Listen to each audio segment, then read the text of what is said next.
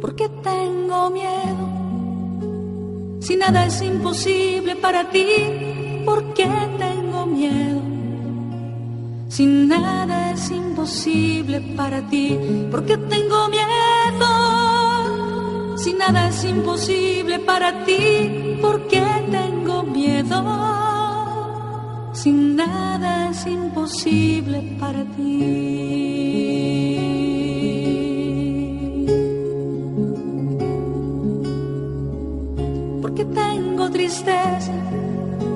Si nada es imposible para ti, porque tengo tristeza.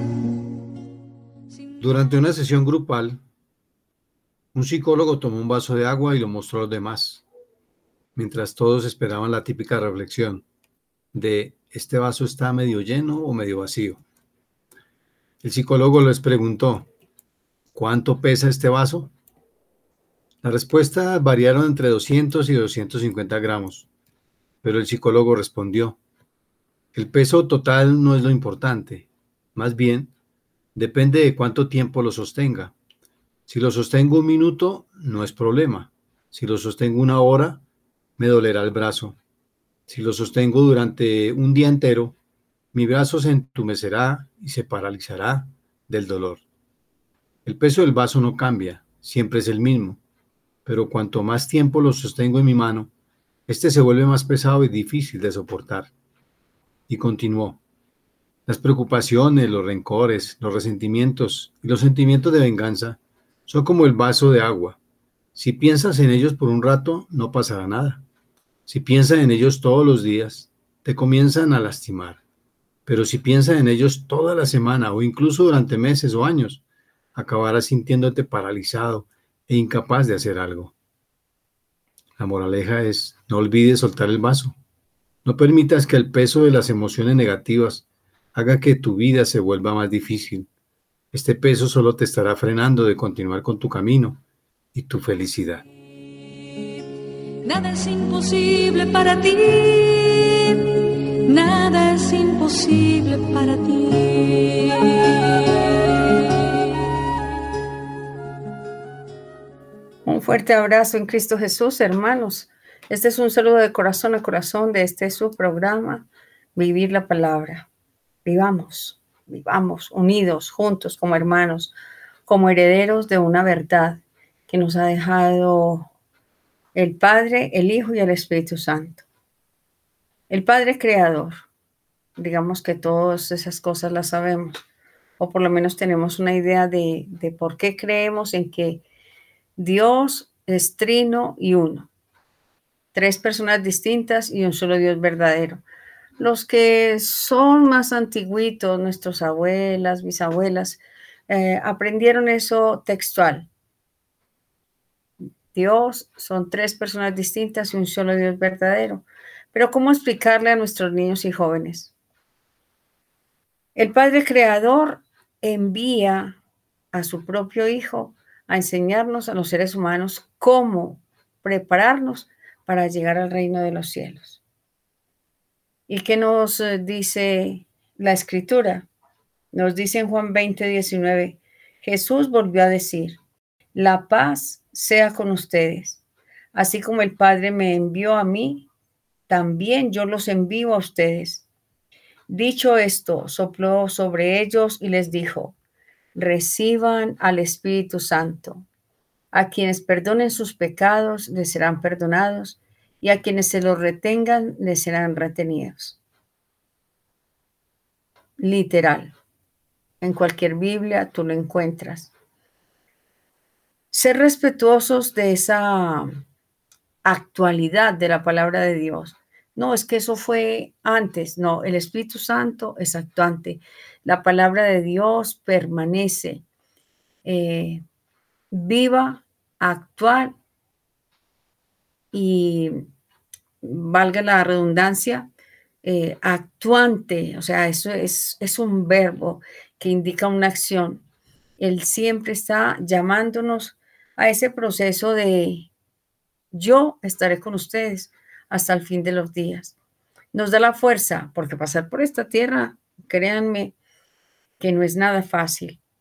Eh, en estos días me hacía reír una, una amiga que se conecta con nosotros en el grupo del Rosario todas las noches y no me conocía. Decía, no, yo me imaginaba que usted era, era una viejita.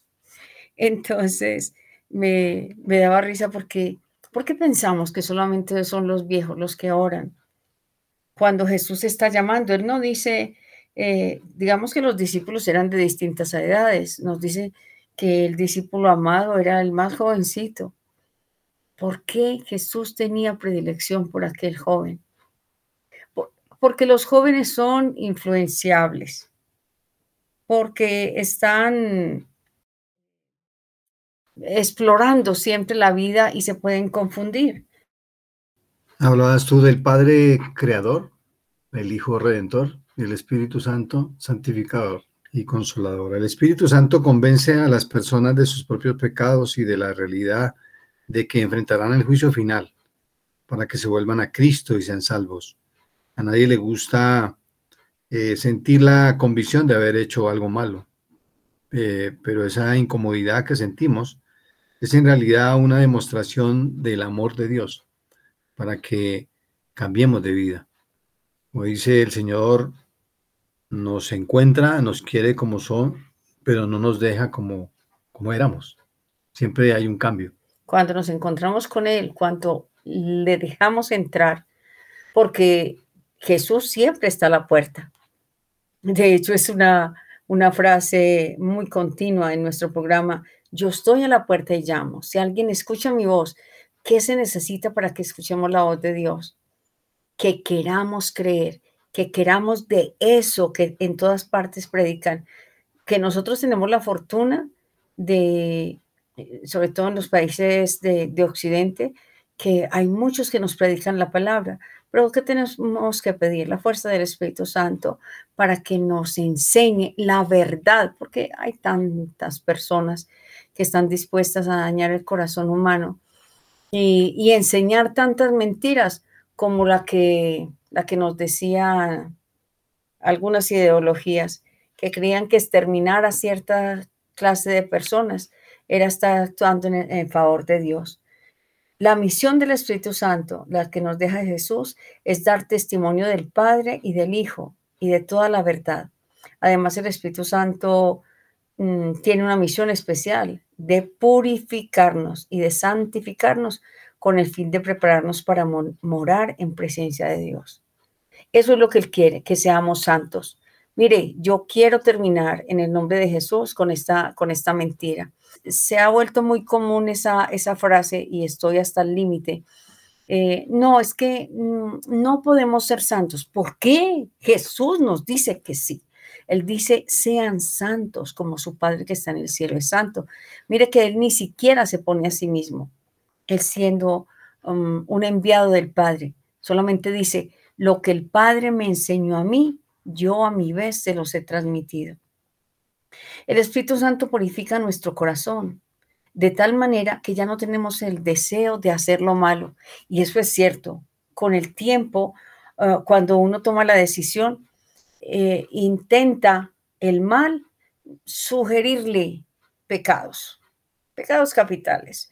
Ay, es que es una mentirita piadosa, es que eso es una bobadita, eso no tiene cualquier cosa que te invite al mal a hacer el daño, y que daña a otras personas y sobre todo que te daña a ti mismo, es una invención del mal.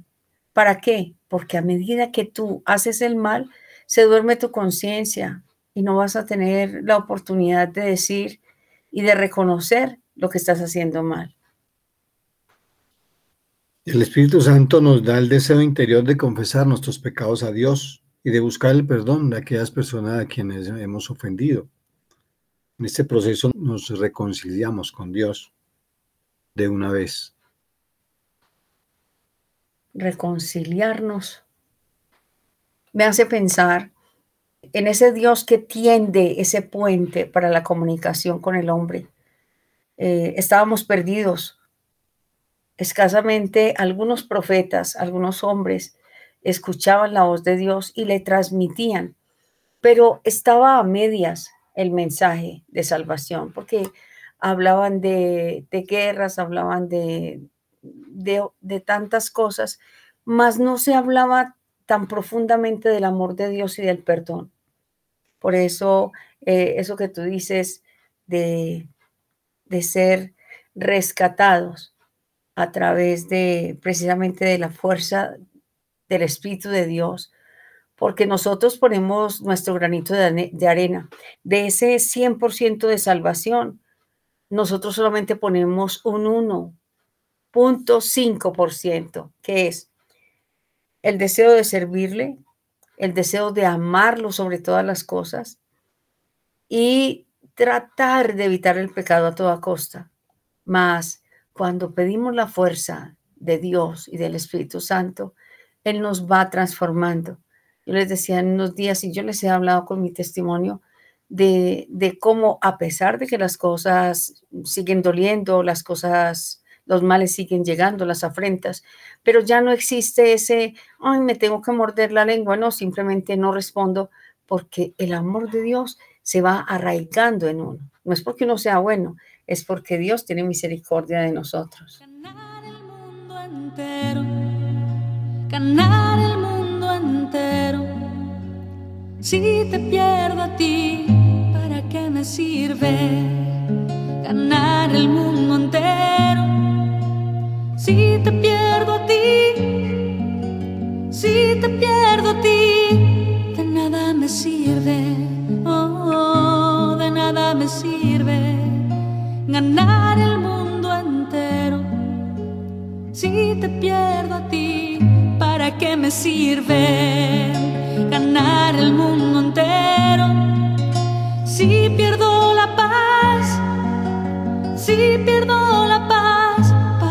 me sirve ganar el mundo entero?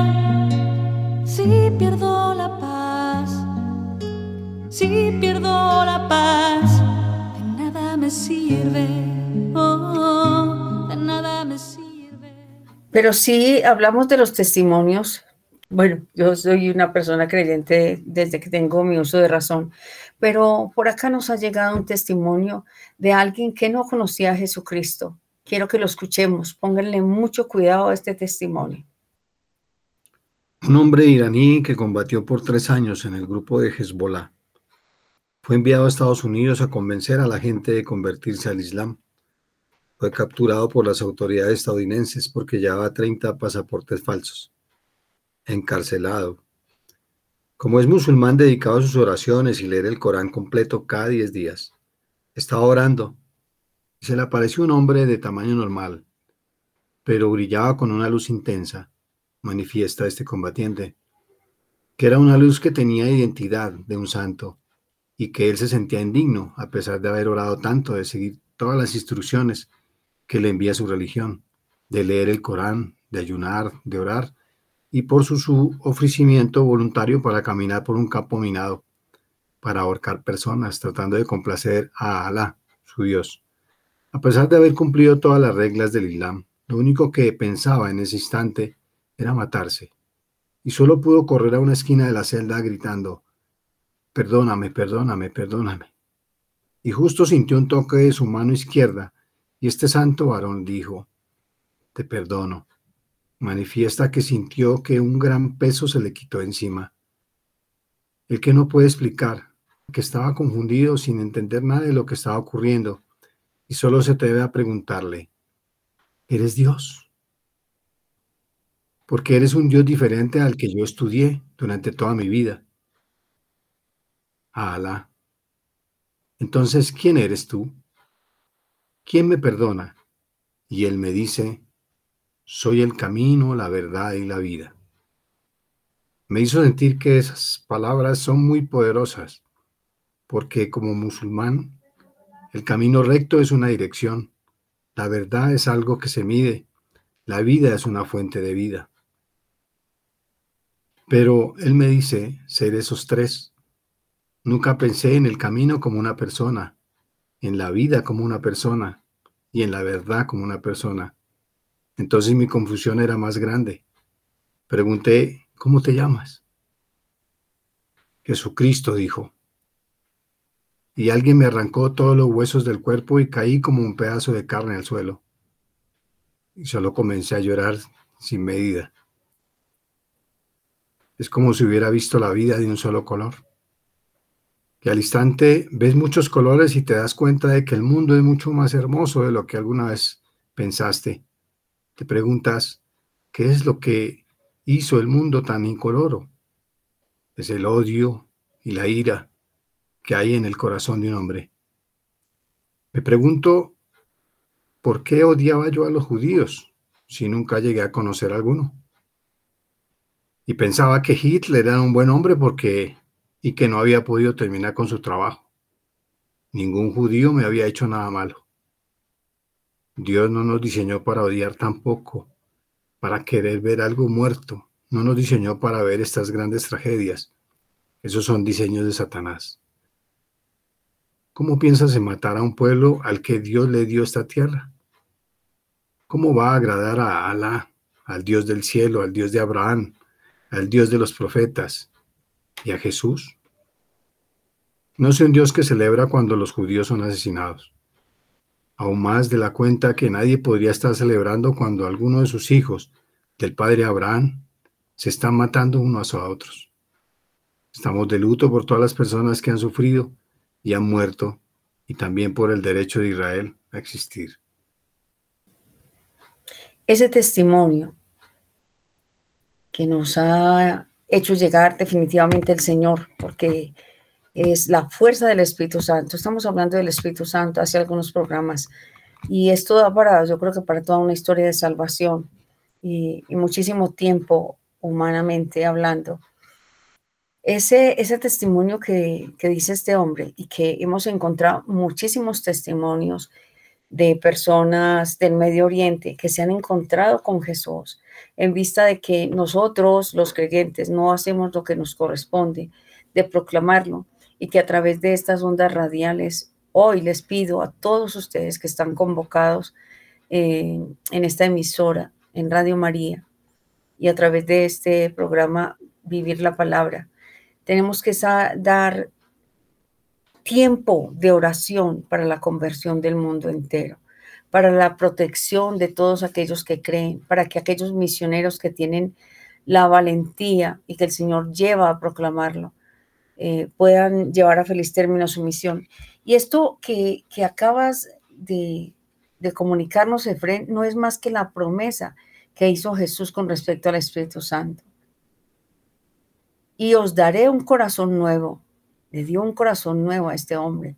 Infundiré en ustedes un espíritu nuevo Quitaré de vuestra carne el corazón de piedra y os daré un corazón de carne. Infundiré mi espíritu dentro de ustedes para que cambien, para que caminen según mis leyes, que guarden mis decretos y practiquen mis normas. Eso es lo que acaba de decir casi al final, donde dice, ¿cómo va a estar Dios feliz de que matemos a su pueblo? Esto que estamos hablando, estamos hablando del Medio Oriente, estamos hablando de Rusia, eh, de todas estas guerras. ¿Y qué está pasando en nuestro país?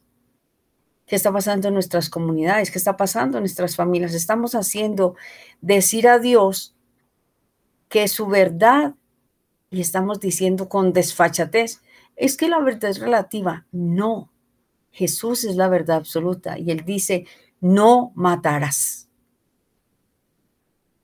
ni con un arma, ni con la lengua, ni con el pensamiento.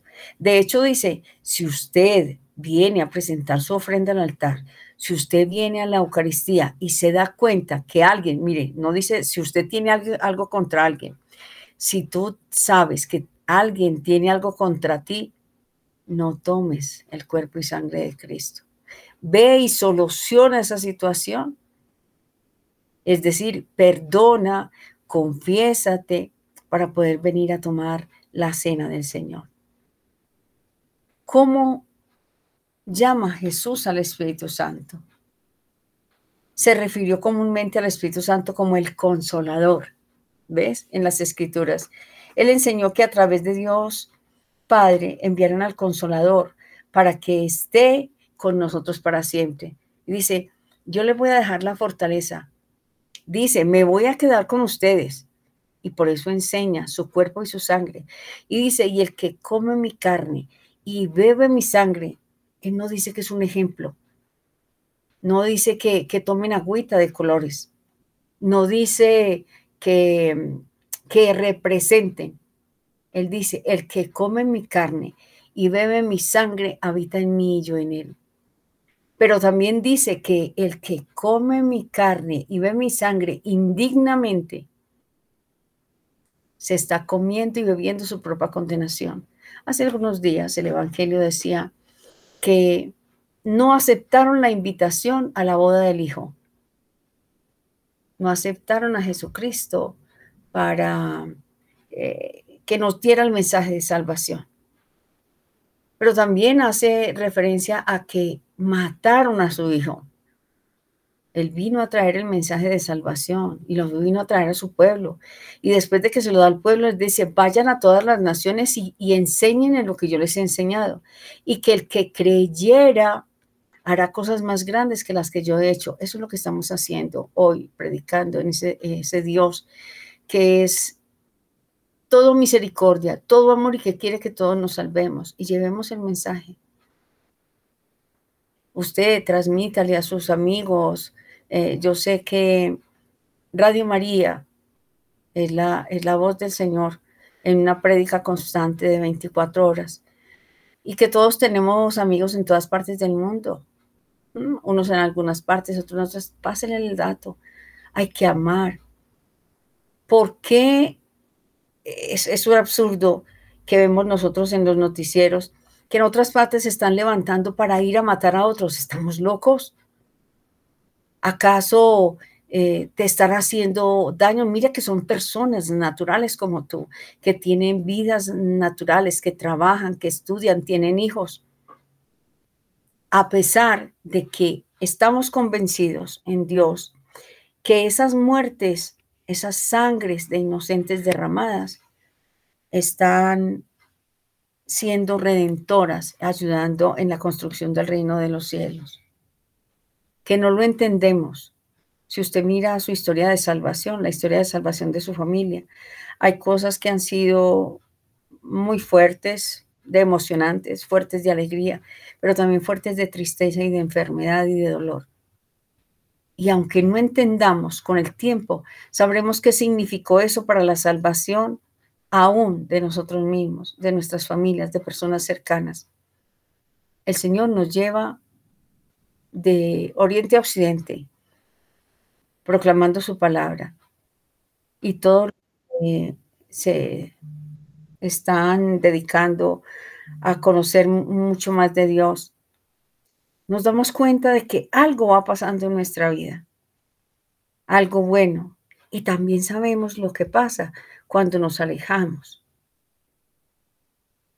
Señor, señora, hermano, hermana, usted que está postrado en una cama, sienta alegría porque el Señor le está dando la oportunidad de ser parte de su sacrificio redentor. ¿Y sabe dónde lo veo yo? Cuando Pablo dice, completo en mi cuerpo los dolores que faltaron al sacrificio de Cristo. ¿Para qué? Para salvar a unos y otros. Tuve la oportunidad de vivir un encuentro de Dios con una hermosa mujer, donde sentí que el Señor me decía, dile a mi hija que sé cuánto sufre, que la amo y estoy agradecida por lo que está haciendo para salvar a esta familia.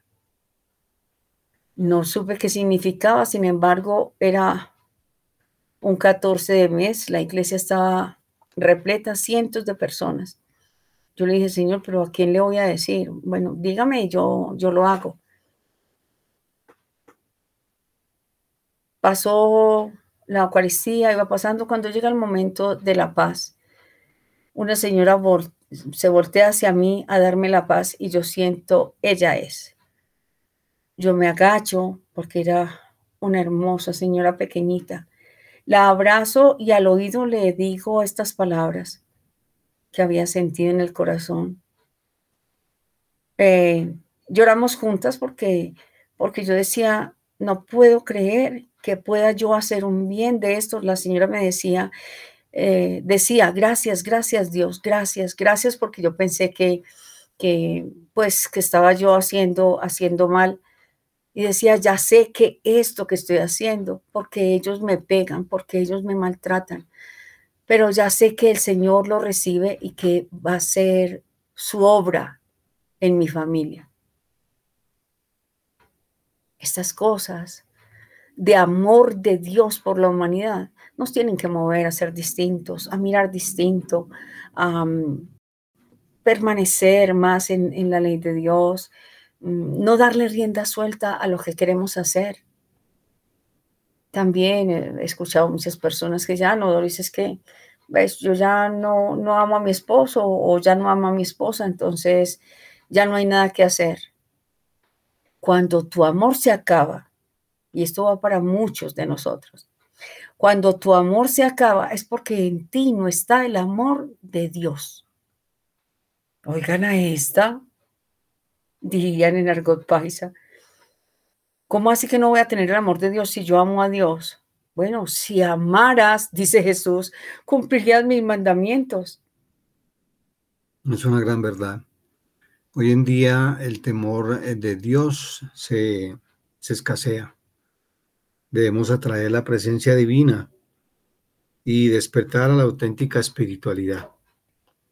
Volver a experimentar, como dices tú, esos eh, momentos en que te hace sentir que tienes que dar una palabra para la persona que ni conoces.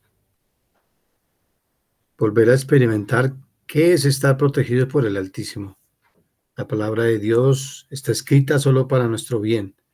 Despertar al ser humano para que sus comportamientos sean acordes al bien que Dios quiere para nosotros. Dejar de ser cristianos mudos. Debemos conocer las causas del mal que nos aqueja para poder brindar un buen tratamiento para acabar con el problema. El mundo de hoy se, llenó de violencia, de iniquidad, de agravio, falsedad, injuria, injusticias, hurtos, afrentas, crueldad, falsedad, rapiña, maldad y secuestro. Sofonías 2 nos dice, buscad a Yahvé, vosotros todos humildes de la tierra, que cumplen sus normas, buscad la justicia, buscad la humildad, quizás encontréis cobijo el día de la cólera de Yahvé. Palabra de Dios. Te alabamos, Señor. El Señor nos da tiempo y la oportunidad de arrepentimiento para que tomemos decisiones, decisiones correctas y nos preparemos para lo que ha de venir. No podemos dejar de, de lado las palabras proféticas su misericordia para el pueblo que le sigue y le cumple sus mandamientos es muy grande y nos da la esperanza de su protección divina en el fin del tiempo. Hoy en día nuestro estado mental podemos tener miedo, pánico, incertidumbre, angustia. Todo esto afecta, nos afecta internamente. Y cuando todo esto falla por el estrés en que vivimos, puede desencadenar las enfermedades que hoy en día eh, cada uno de nosotros se aqueja. Taquicardias, neuropatías, hipertensión, eh, irregularidades en la digestión, frecuencias cardíacas, alteración, muchas cosas de las que ya cada uno de nosotros vamos sintiendo, los dolores de cabeza excesivos, intensos, reducción significativa del flujo de sangre en nuestras manos, manos frías, el agotamiento. Todo eso es a causa de todo lo que nuestra mente eh, empieza a vivir por las cosas que, eh, como decía antes, cuando sabemos de dónde viene y cuál es el problema, podemos atacarlo. Recuperemos nuestra paz interior. Y esa paz interior, en medio de la tormenta, solo es con la ayuda de Dios. Él es la paz, la esperanza, la armonía, el descanso, el sosiego, la luz, la salud espiritual, física, el amor, el camino.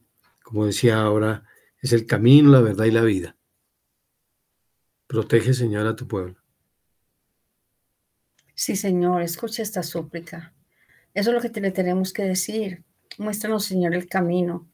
Bueno, ya no lo dio, pero danos la fuerza de que vivamos para ti, de que seamos eh, consecuentes con lo que decimos. Jesús enseñó que cuando venga el consolador, a quien yo los enviaré del Padre, el Espíritu de verdad, el que procede del Padre, Él dará testimonio de mí. Eso es lo que tenemos que buscar, dar testimonio de ese, de ese Dios que es verdad, que Dios que es amor. No, no ser, perdónenme una expresión muy infantil, no ser juzguetas. Dice, no juzguen y no serán juzgados. No, eso no vinimos a hacer, vinimos a enseñar el camino. Que si amas a Dios sobre todas las cosas, vivirás como Él quiere. Serás una persona de bien, amando, viviendo y sirviendo. Amar a Dios sobre todas las cosas, respetarás y amarás al prójimo. Así no te guste, así te haga daño, debes amarlo, al punto de llegar a sentir el dolor de que esa persona, por esas cosas que está haciendo mal, se va a condenar y empiezas a orar y empieza el Espíritu Santo a actuar en favor de la salvación de esa o de esas personas. ¿De qué me sirve ganar el mundo entero si pierdo la alegría? Si pierdo la alegría, ¿para qué me sirve? Si te pierdo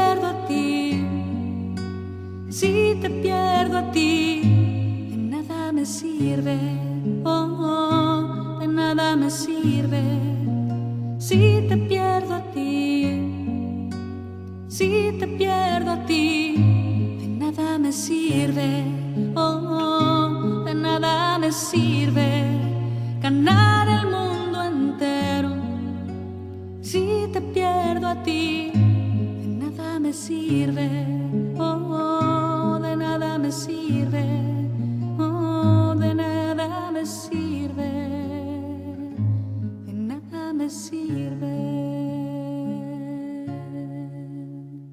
Pedir la fuerza del Espíritu Santo es crucial.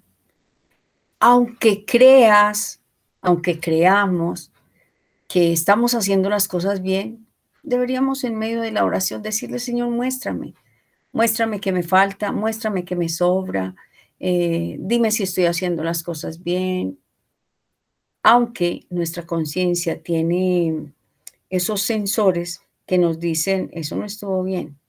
Un ejemplo, mm, acabo de salir de la Eucaristía, eh, o bueno, acabo de salir de mi cuarto, estaba haciendo una oración y de pronto viene el ataque de, de, de alguien que se levantó de mal genio, te pega un grito. Si tú no estás consciente ni fuerte en el Señor, pues vas a contestar de la misma forma e inmediatamente como una campanita te va a sonar por dentro. "Mm, mm". Si ya eh, cometiste la falta, inmediatamente, inmediatamente con sencillez y con humildad, ay, perdóname, así la otra persona haya iniciado el pleito, ¿sí? Son, son cuestiones mm, reales. Y estas son pequeñas cosas de casa. En el mundo estamos queriendo dominar a los demás a través de toda la historia. ¿Por qué se dan las guerras? Buscando poseer, buscando dominar, buscando quitarle a los hijos de Dios un lugar en esta tierra, sin pensar que cuando nos muramos no vamos a llevarnos ni siquiera un pedacito de tierra, porque nuestro cuerpo, que es corruptible, se va a quedar en esta tierra. Preparar el Espíritu de Dios para ese encuentro es muy sencillo. O sea, miramos las leyes colombianas, muy cuantos cientos de leyes, de códigos, la sola constitución de Colombia tiene infinidad de páginas y de artículos. Y todos los días, para poder poseer poder de gobernar al pueblo, entonces se están inventando otras nuevas normas que no mejoran las anteriores. A diferencia de todo este cúmulo de, de ridiculeces, la palabra de Dios a través de Jesucristo nos dice, cuando le pregunta aquel hombre, Señor, ¿cuál, ¿cuál es la ley y los profetas? ¿Qué dice Jesús? Amarás al Señor con todo tu corazón, con toda tu alma, con toda tu mente, con todas tus fuerzas. Y le completa a Jesús, y me parece impresionante. Y al prójimo, amarás al prójimo como a ti mismo. si yo soy una criatura de Dios, ¿qué es lo que decimos? Ah, no, pues es que yo soy otra cosa, o sea, es ese o esa que acaba de hacer eso, decir esto.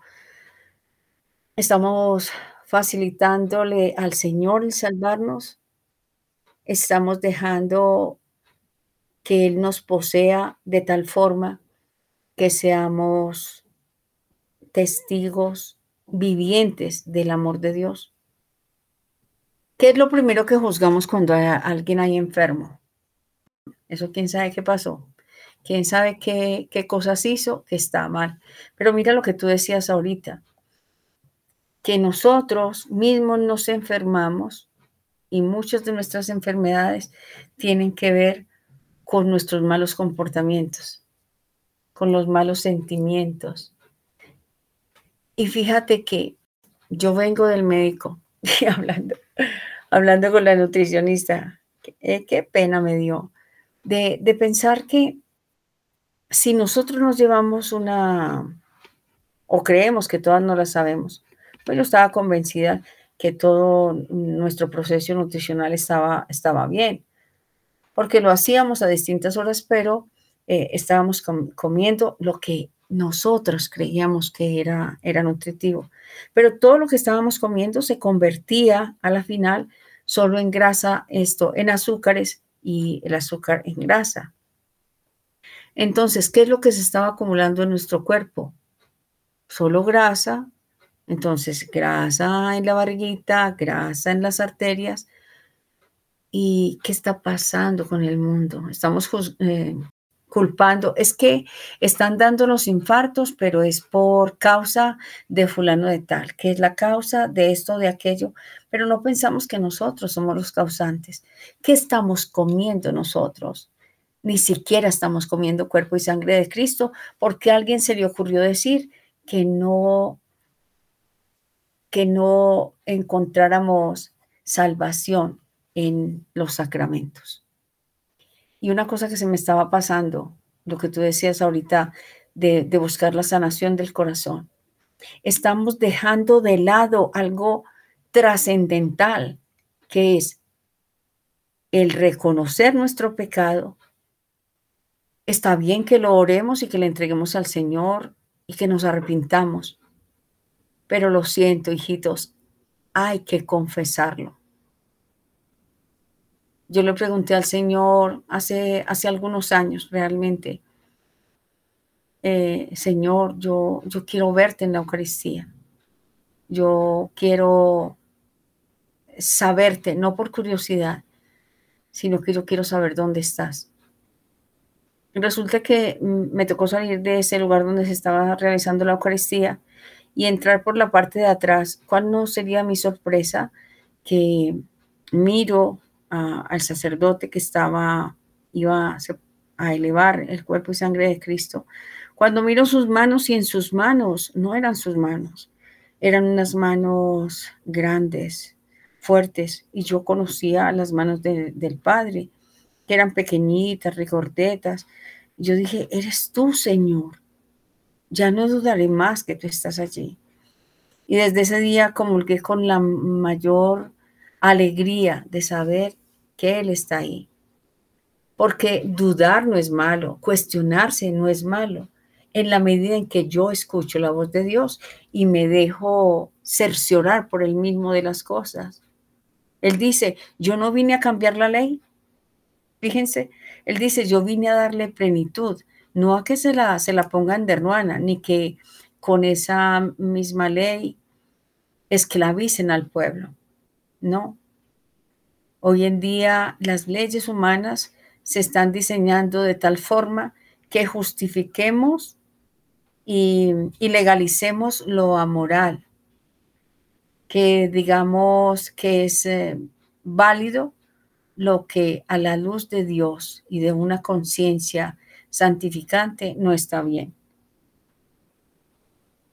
Pues desgraciadamente también está pasando en nuestra iglesia, que muchas cosas que para que la gente no se vaya, entonces eh, aprobemos, aprobemos. Entonces, menos mal que nuestro Santo Padre pues ha sido eh, muy consistente en la palabra de Dios y pues no ha dejado que que muchas iglesias eh, de otros países quieran meter la mano y, decir que, los milagros de, Jesús toca sacarlos de la, Biblia para que, para que todo sea como que de lo que la gente piensa, que muchas cosas que están escritas en la Biblia que no se permiten, se van a permitir hoy en día. Mm, el, Señor está fortaleciendo a nuestro, nuestro Santo Padre y, y pues bueno, en el sínodo que se está realizando, pues van a salir muchas cosas de las cuales eh, la gente eh, que, esté como, que está confundida con lo que las redes sociales a cada rato están enviando y están tratando de tergiversar las cosas y dañar nuestra fe, pues sepan bien que no, que, el, Señor está muy fortaleciendo al Santo Padre y le está eh, dando a entender que la, que la palabra de Dios es, es eh, viva y eficaz desde hace muchos años, mucho tiempo atrás, y todavía seguirá con, con lo mismo. El Papa pide oración y penitencia por la paz del mundo, especialmente por, la, por las tierras que están librando guerras en estos momentos. La cercanía, la compasión y la ternura, los vínculos fraternos con los necesitados, con los pobres y tus vínculos generan con Jesús la prosperidad, la bondad sencilla, que es donar una sonrisa. La evangelización se hace por testimonio, por atracción, no por proselitismo. Mm, vivir la bondad de Jesús, valorar la cultura del otro. Tenemos que recobrar el sentido de la adoración. Nosotros laicos somos la ayuda idónea de los sacerdotes, porque le hacemos entender muchas veces y cosas que el sacerdote no ve porque los laicos estamos más cerca de las personas en la comunidad que evangelizan con una cercanía de caridad y bondad para todos, con el afecto siempre preparado para donarse, por el hecho de estar enamorados de Jesús. Hacen entender al sacerdote que es un mediador, no un funcionario, y que somos capaces con nuestro testimonio de enseñar el camino. ¿Cómo le enseñas tú el camino a tu familia?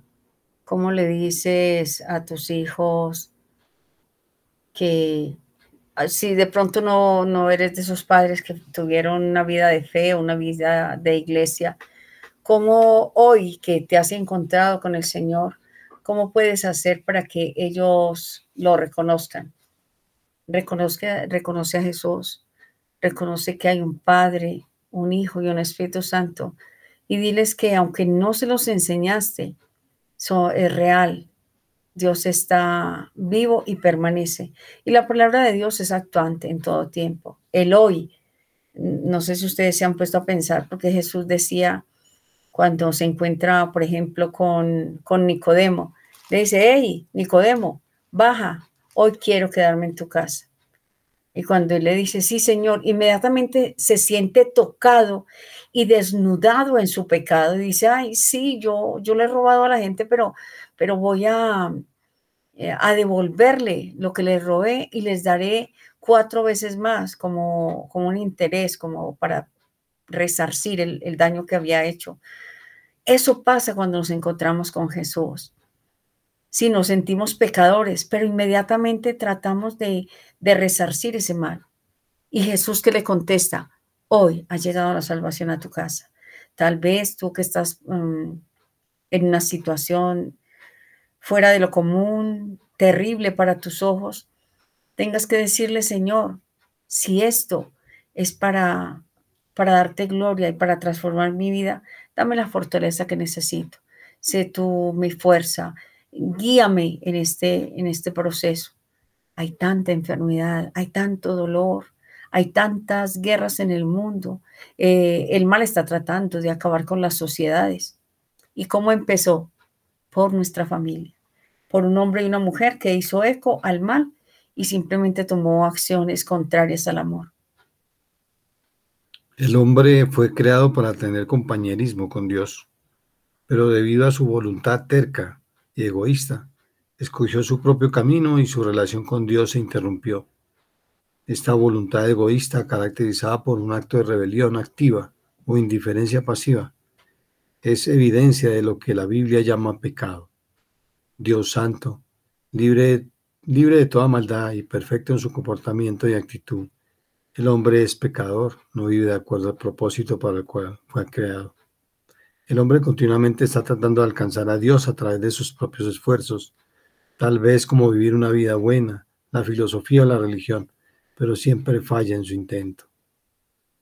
En lugar de, en lugar de intentar llegar a Dios, nos dice cómo podemos empezar una relación con Él. Ahora mismo, Jesús dice, venid a mí si alguno tiene sed, que venga y beba de su corazón, brotarán ríos de agua Viva. viva.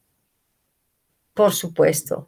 Y como, como acabas de decir, el Espíritu Santo es un agente de salvación que llegó a través de quién? Llegó del Padre a través del Hijo y se queda con nosotros. El Espíritu Santo entrega a Cristo y todas las bendiciones espirituales que la Escritura ha prometido al pueblo de Dios. El Espíritu otorga a la iglesia lo que Cristo logró para la iglesia. Él diciendo el sí hace que el Padre dice, pidan, pidan, sí, sí, usted tiene fe, hoy pídale lo que necesita. Y Él le va a dar lo superior. Ojo, un ejemplo. Eh, Doris, tengo muchísimas deudas, me están agobiando. Póstrate en lo secreto y háblale al Padre que está en lo secreto. Dile, Señor, sé que soy un pecador, una pecadora. Dile, háblale de tu vida, aunque Él la conoce, pero necesita que tú te desnudes delante de Él. Y dile, toma mi vida y hazla de nuevo. Él dice, yo hago nuevas todas las cosas, dejemos lo que Él haga. Cuando eso pasa, dale gracias, aunque creas que Él no está pasando nada.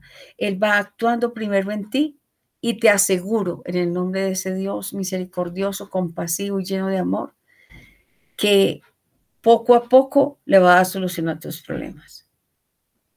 Cuando tú le dices, Señor, tengo hambre, el primero llega a tu corazón para que no se llene de, orgullo y de soberbia. Y después llega a tu estómago con lo que tú necesitas. Y tal vez antes de llegar a tu casa te llena de ese, de ese espíritu de alegría para que los que están a tu lado no vean una persona amarguetas, sino que digan, ve, ¿qué le pasó a Doris? Ve, se volvió como dulcecita. Algo está pasando y ellos quieran también saber qué es lo que pasa contigo. Dios, ser eh, que nos dice, yo soy el camino, la verdad y la vida, nos ha dejado las normas para ser felices. Por eso les pido que ustedes, antes de nuestro próximo programa, escudriñen la escritura acerca de las bien- bienaventuranzas, que no son más felices. ¿Cuáles son los felices? ¿Cuál de estos bienaventurados eres tú? ¿Cuál de estos bienaventurados soy yo? Hay que pensarlo todos los días. Mire, la palabra de Dios está escrita durante muchos años. Hoy le da plenitud, porque es que yo no sé a ustedes, pero yo recuerdo que cuando estaba joven, yo decía, esta escritura, ah, ese es el del hijo pródigo, ah, yo ya me la sé, y no prestaba atención a lo que el Espíritu Santo sugería a través del sacerdote. Después, con el tiempo, fui dándome cuenta, yo decía, pero ¿por qué se repiten estas escrituras? Porque todos los días es un día de salvación para alguien. Hoy es para ti y para mí. Le damos gracias a Dios Padre, Hijo y Espíritu Santo por regalarnos a Jesucristo, por regalarnos la fuerza de su Espíritu.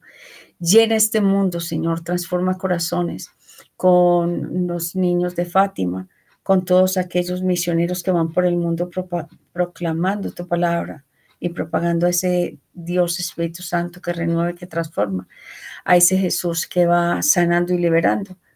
Llena esta tierra de tu amor y transforma los corazones de aquellos que aún no creen en ti. Dijo el Señor, yo soy el pan de la vida. Amén. Sin nada es imposible para ti. Nada es imposible para ti. Nada es imposible para ti.